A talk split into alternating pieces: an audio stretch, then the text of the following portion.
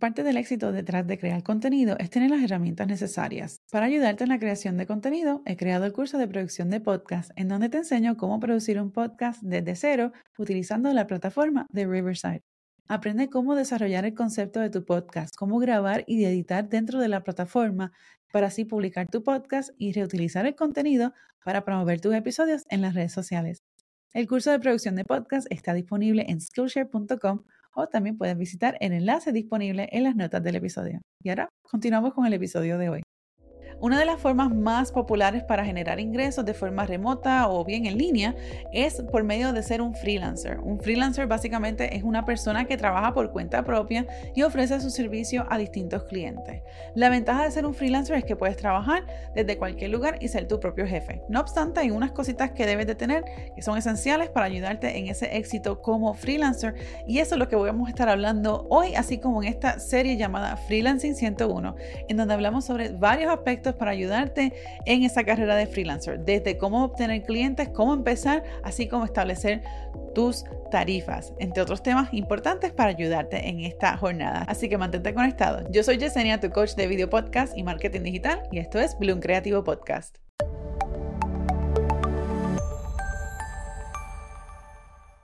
Antes de empezar, ¿Qué es un freelancer? Bueno, un freelancer es una persona que trabaja por cuenta propia y ofrece su servicio a distintos clientes.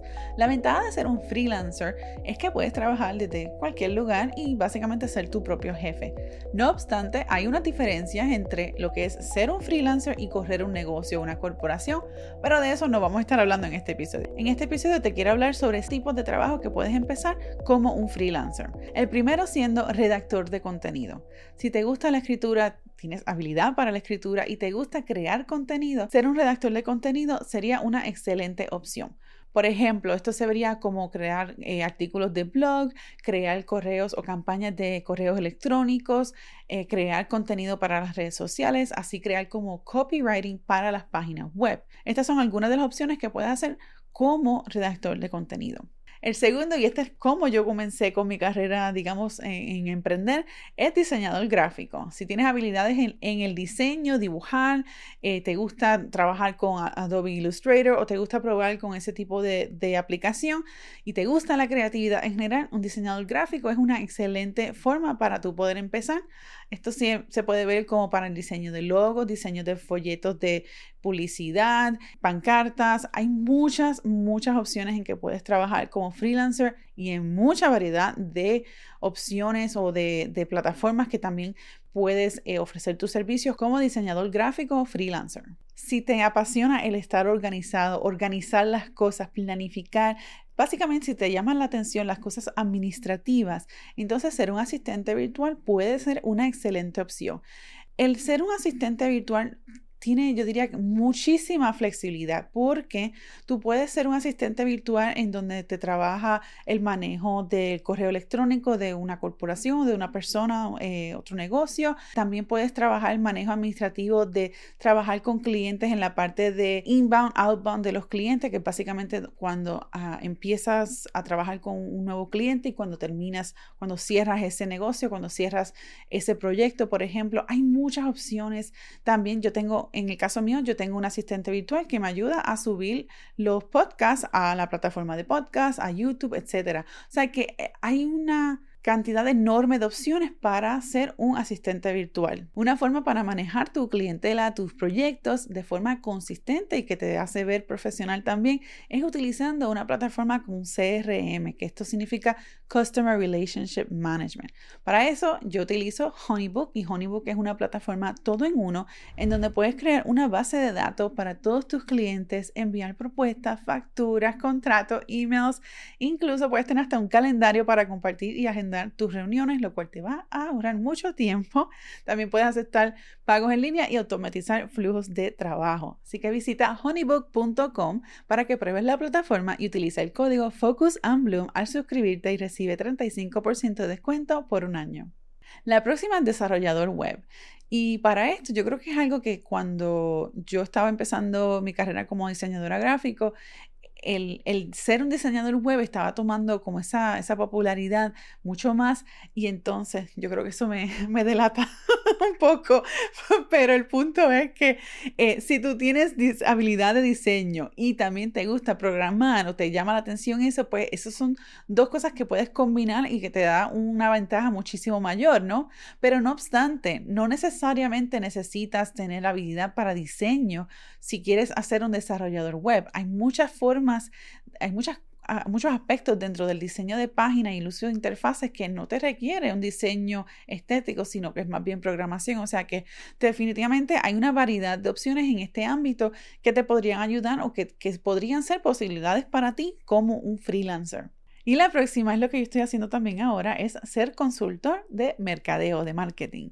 Si te llama la atención el mercadeo y te gusta ayudar a otras empresas y otros emprendedores a crecer, ser consultor de marketing podría ser una buena opción, sobre todo consultor de marketing en la creación de contenido, que es lo que yo estoy haciendo, consultor en fotografía o de negocio, etc. Esto podría ser una buena alternativa también si estás, eh, aunque si estás en, esa, en ese proceso de cambiar, hacer un pivot de una cosa a la otra, no estás seguro si lo que ya llevabas haciendo por un tiempo lo quieres hacer, eh, lo quieres seguir haciendo, quieres hacer algo completamente diferente, o bien quieres hacer algo relacionado a lo que llevabas haciendo un tiempo pero de otra forma, pues esto puede ser una alternativa. Por ejemplo, una de las formas en que yo poco a poco comencé en la parte de la consultoría es que a medida que yo iba creciendo mi negocio de fotografía, llegó un cierto tiempo en donde yo comencé a enseñar y donde comencé a ofrecer servicios de mentoría del negocio. Recuerda, siempre va a haber una persona que va a ser, estar más avanzada de ti, una persona que va a estar al mismo nivel tuyo y una persona que está empezando, por lo cual siempre va a haber este, esta necesidad de, crecer eh, eh, y, y, mejorarse dentro de esa industria, dentro de ese aspecto. Por lo que no quiero que pienses que, ay, no llevo 10 años trabajando en esto, no quiere decir que no puedas hacer ese tipo de consultoría. Eh, mientras más te puedas especificar en tu ámbito, pues mucho mejor y eso te va a hacer ese subject matter expert, ese experto en tu área de, pues, en, tu área de enfoque. Y eso te va a permitir entonces destacarte. Y si quieres hacer consultoría de marketing, eso va a ser un punto muy, muy favorecedor hacia, hacia tu parte. La próxima es traductor. Si eres bilingüe, multilingüe, ser un traductor sería una buena opción para empezar. Y en esto puedes eh, traducir documentos, sitios web, puedes ser traductor eh, en, persona, entre otras cosas más. Aunque sí, para ser traductor en cierto tipo de trabajo es, eh, te van a requerir algún tipo de em, educación o algún tipo de certificación, etcétera. No tengo todo el conocimiento con esto, eh, por lo que puede que me esté equivocando. No obstante, por ejemplo, pensando ahora en el mundo digital, ¿no? Hay muchas opciones en que tú puedes eh, ofrecer servicios de los que ya yo he mencionado anteriormente, que si tienes un conocimiento de otro idioma, entonces eso ahí te puede expandir las posibilidades de ofrecer un servicio de, digamos, de asistencia virtual en inglés o en español o en inglés o en español y portugués o en cualquier otro idioma que tú te sientas cómodo hablando. Eso es una de las cosas que yo he podido hacer por muchos años y que me ha sido, me ha ayudado a destacarme en, en, en varias áreas y que también ha sido una diferencia para yo poder ser contratada en otros trabajos como empleada como tal. O sea que estos son, y espero que estas cosas que te estoy comentando, que te estoy compartiendo, te puedan dar ideas y ayudarte a encaminarte en esa carrera de freelancing. La próxima, y bueno, esto es una de mis favoritas, fotógrafo. si te gusta la fotografía, eh, la fotografía hay muchos, muchas opciones dentro de ese campo en donde puedes dedicarte como freelancer, así sea fotografía de familia, de retrato, de bodas, fotografía para eh, marcas personales, fotografía de productos, que esa es una de las formas, eh, eso sería una forma muy, muy buena para ah, generar trabajo de forma remota, porque eh, si te llama la atención la fotografía de productos, tú, por ejemplo, puedes crear un, perfil en, en Fiverr para ofrecer fotografía de productos por X cantidad de dinero y entonces el cliente ya sea te da un presupuesto para tú poder comprar lo que necesites o bien el cliente te envía lo que necesitas, el producto y tú lo retratas, etcétera. O sea que hay muchas formas en que se puede hacer esto de forma remota también si es algo que te llama la atención, pero en fin, fotografía es una buena alternativa para comenzar freelancer. Y la próxima es ser editor de vídeo o editor de podcast. O sea, con, con el surgir de tantos podcasts en los pasados años, o sea, el podcasting lleva muchísimo muchísimo tiempo, pero desde la pandemia hacia acá eh, ha cambiado, ha habido un boom en, en, podcasting, o sea que, y sobre todo también las plataformas de social media eh, están priorizando el formato vídeo, o sea que hay una necesidad, hay una alta demanda y una alta necesidad para edición de vídeo. Así que si tienes habilidades y te apasiona la edición de vídeo, te gusta la tecnología, ser un editor de vídeo es una tremenda opción para tu poder empezar como freelancer. Puedes editar vídeos para eventos, para películas, documentales, entre muchas cosas más. Espero que estas recomendaciones te ayuden o te den una idea para tu poder entonces ir encaminándote a desarrollar esa carrera como freelancing. Recuerda que esto es parte de una serie llamada Freelancing 101 en donde estamos cubriendo temas esenciales para ayudarte a arrancar con tu carrera como freelancer. Nos vemos en el próximo episodio. Chao.